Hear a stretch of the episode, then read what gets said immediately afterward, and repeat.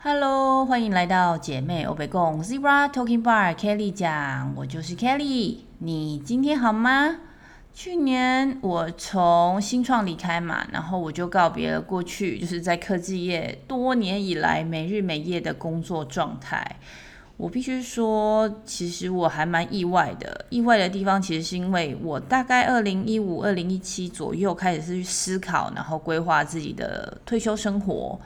然后我二零一八年就开始投资，就是开始学投资啊，自己尝试，真的开始投资。虽然我自己念经济系啊，还是很就投资跟经济还是两回事啦。那我自己的目标其实就是希望能够累积某一个部分的资产，然后呃用股息当做一部分的被动收入。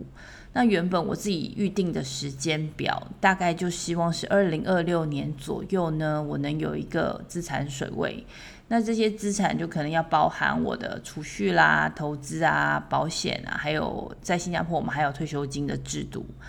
那大家都知道，我们每一天一睁开眼睛就要开始花钱了，所以除了我们要努力赚钱之外，那我也同时间不断的在过去一段时间在调整自己的生活方式，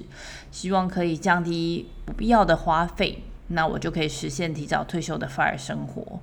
那我自己在做的时候，我没有真的了解 FIRE 是什么，我也不知道这是什么，这是比较呃新的一个一个名词。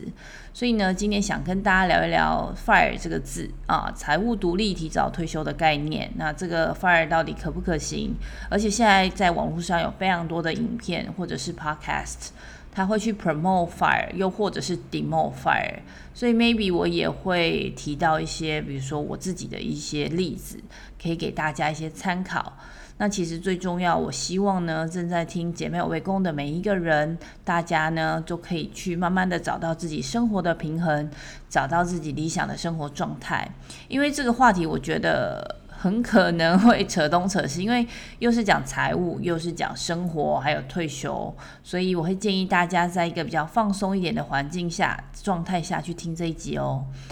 好喽，那如果你是第一次听我 podcast 的朋友，这个频道是我自己对生活、健康、家庭主妇、熟女话题，还有职场五四三的一些分享。若是在 podcast 另一端的你也想要一起交流，或者是分享任何有玩、有趣、好玩的话题，也可以留言给我。喜欢我 podcast 的话，也希望你能在 Apple Podcast 给五星评价，我会非常感谢你的。那我们就开始吧。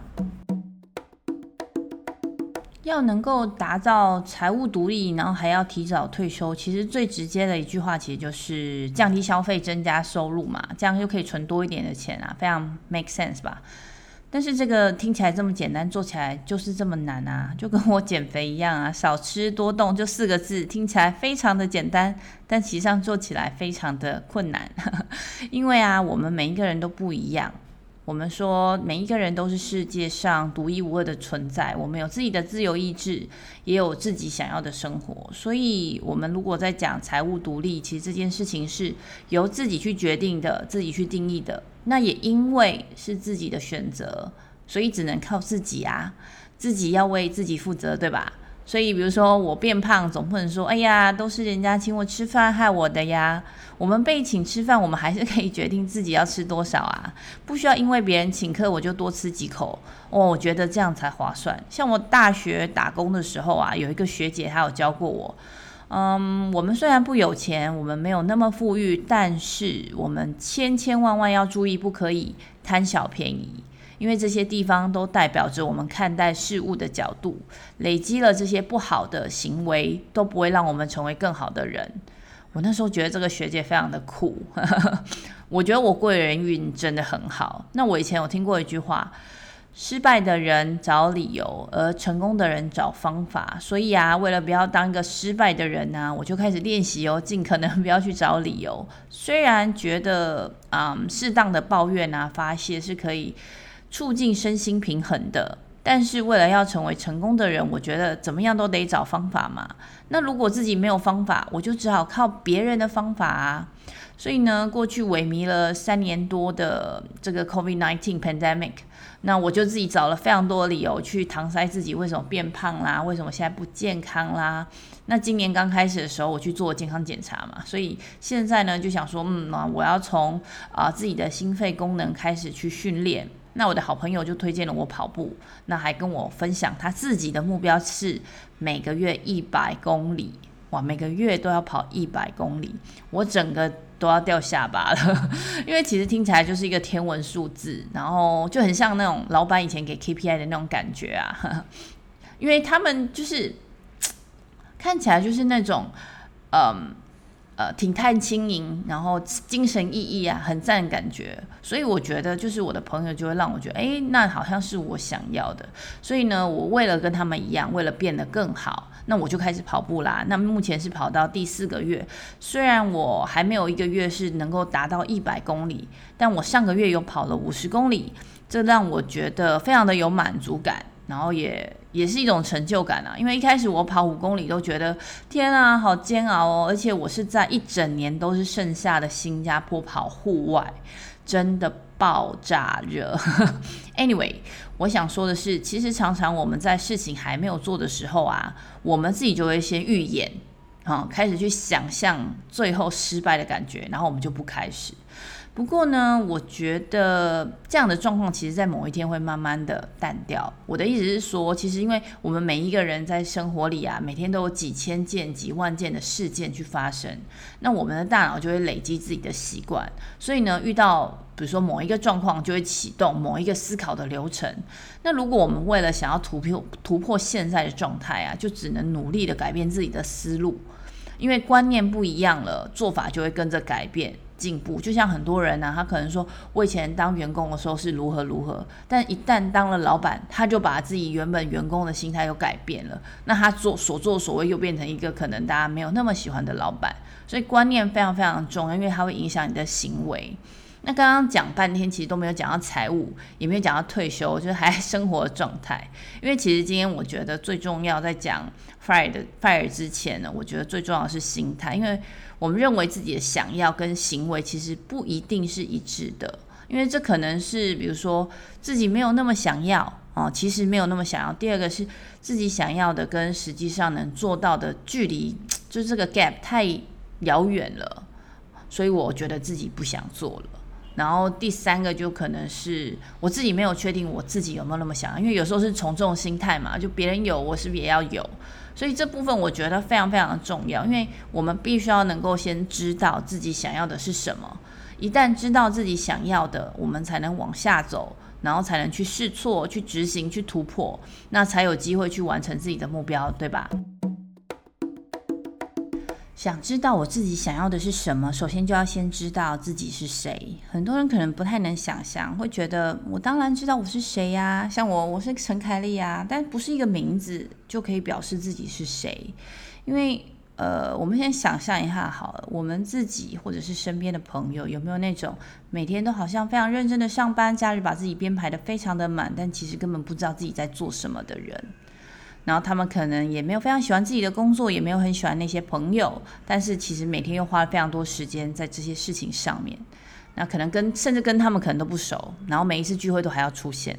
然后如果跟他们聊天的时候，你会觉得哎，好像都没有重点，没有没有内容。然后自己忙活了一整天之后回到家，又会觉得啊，好空虚啊，我浪费了非常多的时间。然后会跟自己说，哎，我就是应酬，我为了未来。哦，这个这个其实真的非常多这样的人，因为我以前就是这样。每一个人的 stage 不一样了，我觉得人生的阶段不同，所以大部分的状况我们不需要去跟别人做比较，因为只有自己清楚自己的状态。但是如果啊，当自己不知道就是每天都在忙什么，然后也没有办法去形容自己的状态是什么，其实是一个讯号。因为正常来讲，我们都知道，呃，我们某些时候会去隐藏起来嘛。然后可能是为了保护自己，可能觉得哦，这件事情不那么重要，但也很可能是自己无法真正真实的去面对自己。我必须说这件事本来就非常的难了，因为很多的人一辈子可能都不知道自己在做什么，所以这件事情非常的不容易。但是如果你现在发现，哎，我有意识了，我自我觉察到了，我得要去面对我自己，那自己就会去思考。那有了反思之后，我就会知道，哎，到底我想要什么？到底我是谁？再次重申，我觉得这件事情非常的重要。不管你要做 fire，还是你想要做剩下的人生应该要有的目标，这件事情都非常重要。我们必须知道我到底是谁。所以呃，很多人他会去批评 FIRE，或者是我记得有一个百万富翁，他拍影片说自己踏入 FIRE 是这辈子最糟糕的决定。我觉得这些影片其实标题就是为了要去吸眼球，或者是呃希望让大家得到他呃得到大家的关注，所以就会创造出来这样的标题。我觉得大家还是要检视一下啦，因为要能够做到 FIRE，就是真正的财务自由、提早退休这件事情。我讲是必须要先搞懂自己。如果你真的不知道，你可能真的达到了，你也不知道自己在干嘛。所以要弄清楚自己是谁，弄清楚自己的定位，真正的去做自己。那你未来在成就自我的时候，你才会觉得哦，这是相互呼应的。然后这是一个呃不断的累积，然后转化才能达到的。因为一旦你累积转化之后，其实你就可以一气呵成的完成这件事情。我个人觉得，就是心态比实际上投资啊，或者是被动收入啊，或者是呃其他的这些技法都还要重要。因为赚很多钱，你可能今天买一个彩票就中了嘛，但你的心态如果没有被准备好，其实就会非常的危险。讲一讲，我自己觉得很像在练武功啊，武林绝学，很多时候就是心法，不然就会走火入魔。如果一个人真正的去认识自己，然后知道自己是谁，在做每一个人生的决定的时候，就不会迷惑，才能知道自己该去怎么样安排自己的人生，知道自己的想要跟需要，而且自己非常的能够为自己每一个选择去负责。如果说我们在面对自己的过程中欺骗了自己，其实这会非常的辛苦，因为这是一种背叛的感觉嘛。比如说好了，我其实非常喜欢吃肉，但是我在 plan 我的退休生活的时候，我认为哦，只要我不吃肉，我就可以省下非常多的餐费，这样我就可以提早退休，听起来好像也没毛病，对吗？但是当真的退休，难道我就真的完全不吃肉，为了省钱，然后完全不吃肉吗？还是？为了吃肉，我又得要出来努力赚钱，因为我原本的计划是没有考虑到肉嘛，然后就为了要吃肉的话，我要出来努力赚钱。我觉得这不是一个线性的概念，因为没有一个人可以真的就是 move，就是嗯转变自己的个性或是人格，但这会有一些例外啦，就是有些人在不同的机遇下可能会改变自己，比如有些人遇到喜欢的人就有动力减肥成功，对吧？所以我想要分享的第一个概念，其实是大家必须先去面对自己，去定义自己。当然，这个定义在未来的不同的人生阶段有可能去改变，但我们都必须先去找到目前的自己是谁。知道自己目前是谁啊，是什么样的状态，接下来就得知道我想要成为的未来的自己是怎么样的人。如果你现在二十多岁，你可能很清楚自己，或者是去定义自己是一个哦正在冲刺事业的人，想要达到某一个目标，所以做任何决定的时候，可能都会以工作为优先的去考量。比如说，我为了成为一个总经理好了，如果这个分公司有其他的机会，我可能会优先的去考虑。那你就会去思考，诶，我的三十岁或者是我的四十岁该是什么样的模样？那如果像我现在四十多岁，我的生活重心呢，就从工作转为希望在自己的人生里做自己觉得有意义的事情。因为过去是为了钱在工作嘛，那我现在希望做更多有意义的事情。那透过我自己的经验跟一些能力，去帮助需要找到人生目标或者是理想生活的人们。同时间，我还可以有更多自主的时间去跟我的家人相处。这个时候的我呢，我会。更关注五十岁的自己，或者是六十岁的自己该是怎么样生活的。所以每一个人在不同的阶段都有对于下一个阶段的一个目标，那这些目标就会串起来成为自己的人生。我曾经上过一堂课，课程的内容就是协助我们去做人生的规划，老师就会请我们去冥想，然后大家就拿出笔跟纸，然后题目就是。Please imagine you are at your own funeral, and how would your family or friends or yourself to say about you? Please write your own eulogy. 悼词就是其实概念就是你先想象你是在自己的葬礼上面，你觉得你会怎么样去跟你的 family，就是你的家人跟你的朋友去讲你自己，请你写下自己对自己的悼词，就是哀悼的这个词。我那时候觉得哇。那真的太有趣，我觉得这练习非常的很好玩，因为很有画面感嘛。你会想象自己的葬礼会长什么样子，但同时间呢，也能够让自己真的去重新思考自己的这一生，可能是你的故事、你的经历。啊、你喜欢的，你不喜欢的，甚至自己骄傲的成就，或者是某一些后悔的决定，你会分享自己的人生观、自己的观点、自己的价值观，你对事情的 prioritization，然后你想要的，你想要怎么样的被记忆、被怀念。所以我觉得，嗯，这个练习可以帮助我们去检视已经发生的过去的自己，啊，就就从这个时间点。之前发生的事情，跟你接下来可能你还没有做到，你未来想要成就的自己，我个人真的觉得这是一个很棒的练习，所以我会很建议大家也可以写下自己的悼词，也不用长，就大概是两到十分钟就可以了，二到十分钟，因为谁也想要在最后听那么长的话，对吧？然后你可以每几年就拿出来检视一下，那你就可以非常清楚的去看到自己的成长跟改变，然后你也可以去对一下是不是自己有一些进步。那另外一个呢，我觉得可能再容易一点点，就是去具体化、具象化自己理想生活的画面，也许是呃预先准备退休的阶段的样子，也也许是自己退休的生活样貌。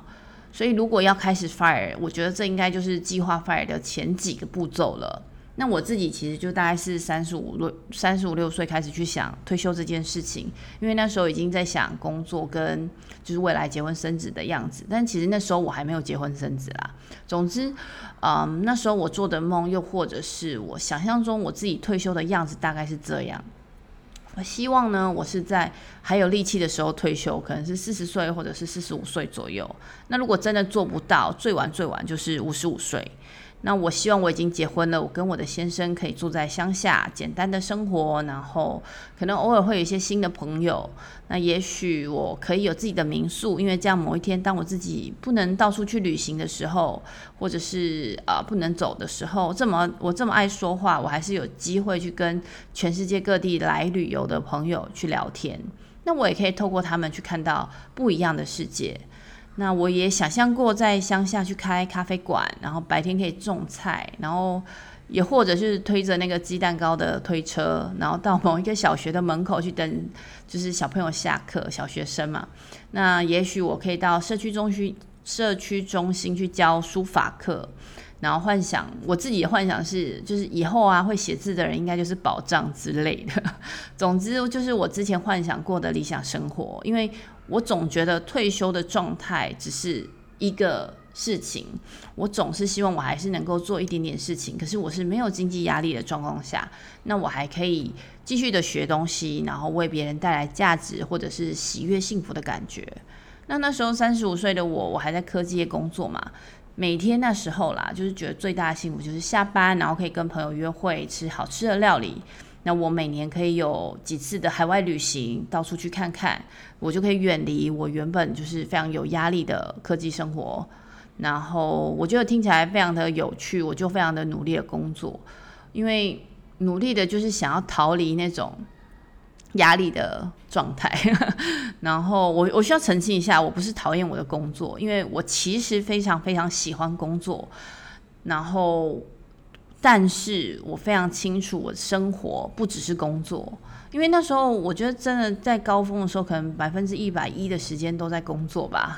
然后我失去了非常多跟家人或者是我的朋友相处的时间，然后我也可能失去了跟自己相处的时间。我那时候的世界非常非常的小，即便我到世界各地去旅行。那后来呢，我就结婚了嘛，到了新加坡。后来我又生小孩了，所以之前我自己的想象可能就没那么适用了。我就得要去学习调整自己想象中的理想生活，去调整。诶，我自己想要成为怎么样的人？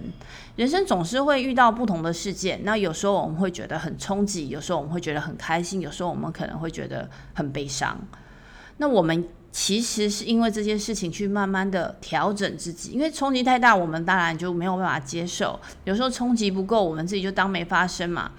有时候我们自己在有限的，就是人生跟职涯里面，就是需要这些事件，因为这些事件呢，能够让自己不断的去学习，然后去调整自己，再来能够适应变化。如果真的可以在不不同的状况下去适应，都能生存下来的，才是真的强者啊！在调整的过程中，除了因为未来生活里的人物改变了，可利用的资源可能也会因为时间改变，也许存的更多，也许投资失利，反正就是有非常多的可能。所以，我们其实就是一直在处在一个调整的状态，就是 ing，随时都在调整。然后，当然，一直调整也不是个办法，对吧？随着年龄跟经验、生活的稳定度等等，我们的调整幅度就会逐渐的减少，然后波动的起伏没有那么大了。同时，我们也随着自己的时间跟经验慢慢去累积，那我们就有更多就是能够去应付不同变化的能力。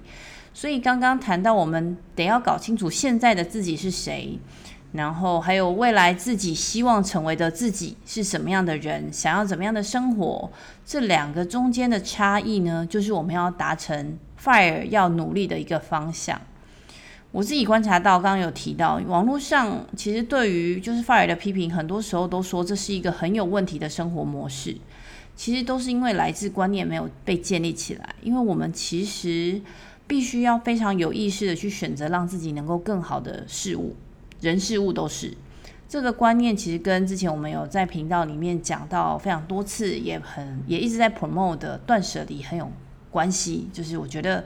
有异曲同工之妙，认识自己，了解自己，知道自己想要过什么样的生活，我们每一个人就都可以去断绝自己不需要的东西，舍去多余的一些物品，然后甚至是脱离对物品的执着。这不是就是叫着我们啊、过那种无欲无求的和尚或是尼姑的生活，但是很多时候我们就是在不知不觉的状况下，我们过度消费了，我们可能情绪化的买东西，就是报复性消费、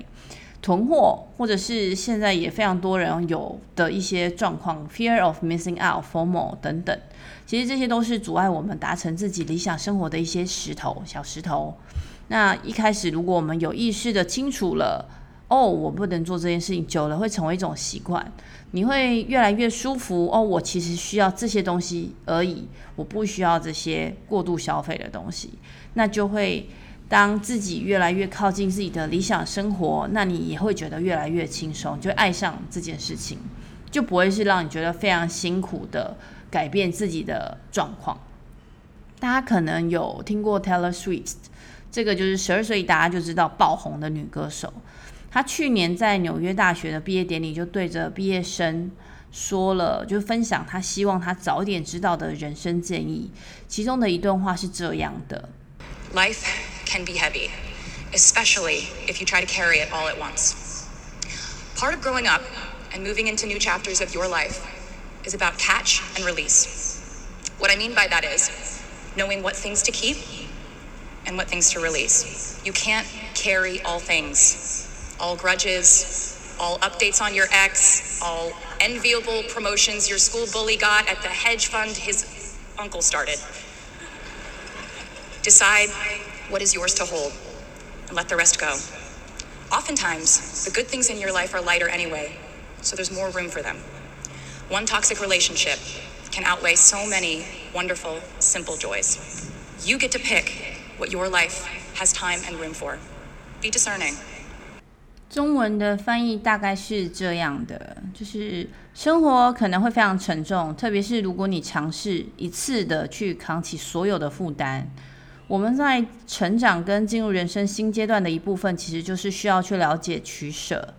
我的意思是知道哪些东西要保留，哪些要放弃。你不能扛起所有的东西，像是所有的怨恨，还是所有关于你前任的更新，甚至是欺负你的校园霸凌者，他竟然在叔叔创立的对冲基金公司里面得到升职晋升。你要能决定什么是你要承担的，然后放下其他的。而且生活中美好的事物大多本来就很轻，所以其实你有更多的空间给他们。但是呢，只要有一段有毒的关系。那却非常非常轻松的碾压过去你生活里累积的各种美好简单的喜悦，而你则是可以去选择，在你的生活中，你愿意投资自己的时间跟空间的事物，要有识别力。这是他去年的演讲，Taylor Swift 当年就去年才三十二岁，所以不管是不是他的团队帮他做的，在他的演讲过程中，我觉得非常的 convincing，非常的打动人心。如果这真的是他自己的人生体悟，我会非常的佩服他。因为当我们终于定义了自己知道的、自己想要的，就像他所讲的，Life could be heavy，这真的就是看我们怎么去取舍。因为我们可以决定要在身上放多少的东西。这个在之前我们在讲《天外奇迹》那部电影的时候也是一样，老爷爷他把一整个房子都背在自己的身上了。我们自己要怎么去取舍？我需要的，我想要的，跟我真的真的需要的。我们每一个人都有自己的眼光来看自己的人生。没有任何人能够代替你去过自己的人生。我们每一个人每一天都是在需要跟想要之间做拉扯。但如果在资源非常多的状况下，这这样的拉扯可能会小一点。但是当绝大多数的我们资源相对稀少，但也还是希望能够完成自己的梦想，过自己理想的生活，希望能够达到财务独立，甚至能够提早退休。有时候。我们失败了，可能会觉得嗯，好丢脸，甚至我尝试了非常多次，失败了非常多次，这时候的心理压力就会越来越大。但是，只要我们真的相信自己的人生信念，确认好方向，把计划做出来，不断的去尝试微调，尝试微调，我相信就能找到适合自己的生活方式，建立自己想要的生活。Taylor Swift 的演讲里面，他说：“Never be ashamed of trying. Effortlessness is a myth.” 就是不用去害怕，或者是觉得自己在尝试的时候觉得丢脸，因为看起来轻而易举的这件事情是一个神话。因为我们总是看别人做得非常的轻松，但这其实都是不断的去累积失败的这的结果。所所谓就是失败为成功之母啊。所以我们要不断的去调整心态，认识自己，真诚的面对自己，勇敢的迈步向前。我相信我们每一个人都能够达到自己的理想生活。好喽，那这一集就先跟大家分享到这里。生活中的各种变化跟挑战都非常依靠自己的心态，而心法是需要时间修炼的。Taylor Swift 说：“It is totally up to you，就是靠自己喽。如果你还想继续知道或者是达成 FIRE 的实务面到底可以怎么做，需要执行多久，需要分什么阶段，是不是真的能够做得到？那就请你敬请期待下一集喽。那欢迎大家留言分享、讨论、email 给我，我的 email 是 Newbie Hipster，At Gmail.com。在资讯栏都有写，希望姐妹欧北共也跟大家一起成长，透过这个频道里的声音，在世界的另一端，以不同的话题来连接跟帮助更多在世界不同角落的你们哦。我们下期再会，拜拜。